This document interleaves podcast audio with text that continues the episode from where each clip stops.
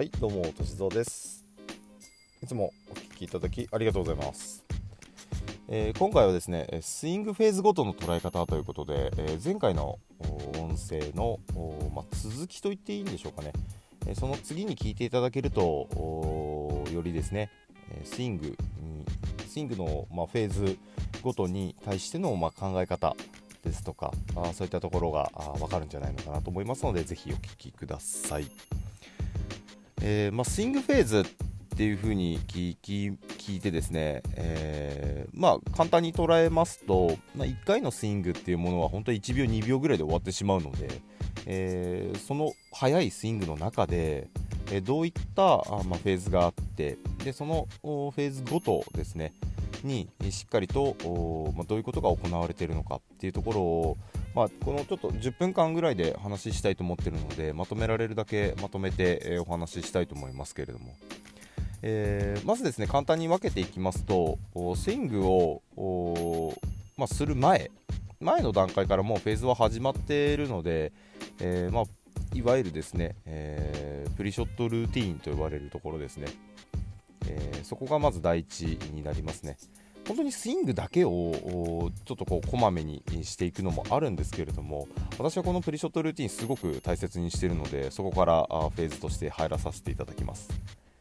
でフェーズのまず1層目1層目って言っていいんですかね、えまあ、プリショットルーティンですね。ボールに入る前の動作ですね。えこのまあボールに入る前の動作のところではですね、えーあごめんなさい。まず一一通り言いましょうかね。プリショットルーティーンでボールに入るまでの動作。そこからアドレス。アドレスですね。構え。構えていただいたらバックスイング。バックスイングですね。バックスイングからあトップの位置、まあ、あのそんなに細かくは分けないです。バックスイング上げたら、えークラブが一番上に上がるトップの位置。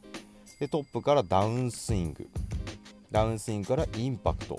インパクトからフォロースルー。フォロースルーからフィニッシュ、まあ、大体このぐらいで分けていけたらなと思うんですけれども、えー最初ですねまずプリショットルーティンですね。ボールに入るまでの動作で、えーここでもですねえ上手な人と上手じゃない人上手じゃない人っていうのはすごい失礼ですけど、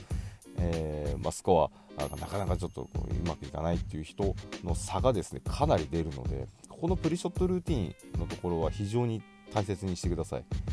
えーなんでかっていうとですねボールを打つ前の段階でもうその方がどう打ちたいのか、えーですね、どういう球筋をイメージするかでもうこの人ミスするなっていうのがもう出てきちゃうんですよ。っていうのはなんでその場所からそんな方向に向かって打つんだ？どういうイメージをしてるんだっていう人って結構多くてこのプリショットルーティーンでしっかりとまあ、ボールをどのようにして打っていくのかどういうスイングをするのかっていうことを、まあ、しっかりとイメージしなきゃいけないと。で、えー一つだけここですね大切なことがあってボールへの入り方はいつも一定にしてください、はい、ボールへの入り方はいつも一定にしてください。大事なことなので2回言いました、えーボールに対して入り方っていうのがない人これはですね、えーまあ、これちょっと心理面にもなるんですけれども練習場で練習するときにボールが次々と出てきたりとかボールをかかいて前に置いて打っていくっていうことをするときに打席からずっと動かない人がいるんですよ。でこれっていうのは練習場の練習ですね、練習場の練習をしていて、えしまってはいつまでたってもコースでは上達しないです。っていうのはこのプリショットルーティンの練習をしてないからなんですよ。でプリショットルーティンの練習って何ぞやと言うんですけれどもそのプリショットルーティンの練習っていうのが、えー一回一回ボールへの入る入り方ですね。これを練習してください。どんなやり方があるかっていうと例えばですよ。これはもう本当に人によって全然違うので例えばボール、えー目標ですね。目標となる場所。でボールを結んだ後方に自分が立つ。まずこれだけでもいいです。立って、えー後ろに立ってから、えー結構細かいですよ。私の場合は後ろに立って、え左目が利き目ですので左目でしっかりとラインを見据えます。右手にクラブを持って右肩を下げてっていうところまで決めてます。でクラブをまっすぐにして目標物。右肩を少し下げながら右足左足右左右。もうここまで決めてますね。足のスタンスの幅。あボールへの入り方。その時にボールのですね、えー、目標物とボールを結んだところから目標物からずっとボールの方に目をずっと持ってきて視線をボールの近くですねアドレスを構えた時構えた時に、えー、まあ、視界に入るぐらいのところにですねスパッとあのボーリングのレーンのところの,、まあ、てあの転がすとこですね。転がすとこに5本だったかな。あの三角のところが三角のこうレーンの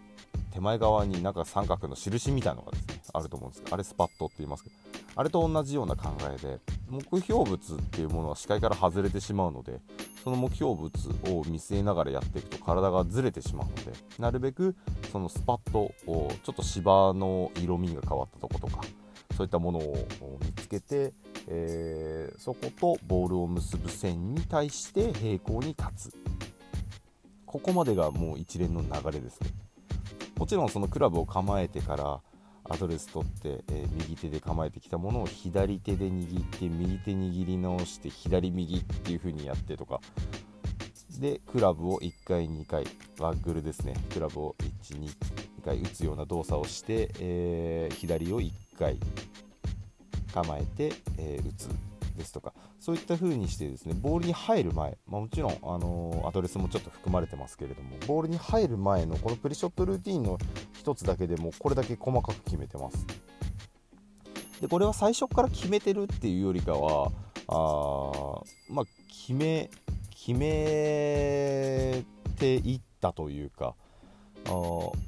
自分の、まあ、気持ちいい感じで決めていったわけであって別にこうしようと思ってやったわけではないんですけれども実際こうやっていく中でそれが一番気持ちよかったっていうことだけなんですよ。なので、えー、こうやろうっていうふうにして決めていったわけじゃなくて自然とこうなっていった。それも練習していく中で、えー、この方が入りやすいなとかこの方があ構えやすいなとかいろいろそういったことを試行錯誤しながら出していった結果なので、まあ、その中で、えー、こういうプリショットルーティーンっていう一つをですね、えー、しっかりやっていただくことによって、えー、まあ、スイングスイングに入る前ですねの段階でもう準備をしておくと。結構大事ですのでこのプリショットルーティンだけでも10分ぐらい話せそうなんですけれどもまたまたちょっと先のことはちょっと次回にしましょうか、えー、今回プリショットルーティンの話だけで終わってしまいそうなのでもうちょっと話しますね。でこのプリショットルーティンのところで、えー、しっかりとま球筋ですとかそういったことを決めていったと。で、えー、そこです。そこからようやくアドレスです。もちろんアドレスで、え、構えるときにはもうボールからボールからですね。ボールの後方からしっかりと入っていくっていう入り方をしているのでもう一通り準備は終わってるわけなんですよ。でこれをしてからじゃないと私はまっすぐ立てないですよね。アドレスで一番大事なところなんですけれどもまっすぐしっかり打ち出しの方向に対して平行に立つことです。もうはっきりと言いますけれどもここができてない人があすごく多いですね。目標に対して平行に立つ。でこれがですねやっぱコースに行った時に私はね一番大事なんじゃないかなというふうに思ってて、まあ、なんでかっていうとあの癖があるんですよ。人によってものすごい癖があってで自分の、まあ、よく考えていただきたいんですけどボールの後方から見た線と自分の目線から見た線っていうものがですね一致するわけがないんですよ。いつまでたっても平行で見てるわけなのでそれが自分が見てまっすぐだって思ってる目の、まあ、視覚情報ですね。視覚情報をものすごい当てにしてしまう人がいるんですけれどもこれはあのー、絶対やめた方がいいです。どう考えても自分のいる位置とボールのいる位置は違うのでボールのいる位置からまっすぐに平行に立った時に自分の目線は目標より左に向いてないといけないわけなんですよ。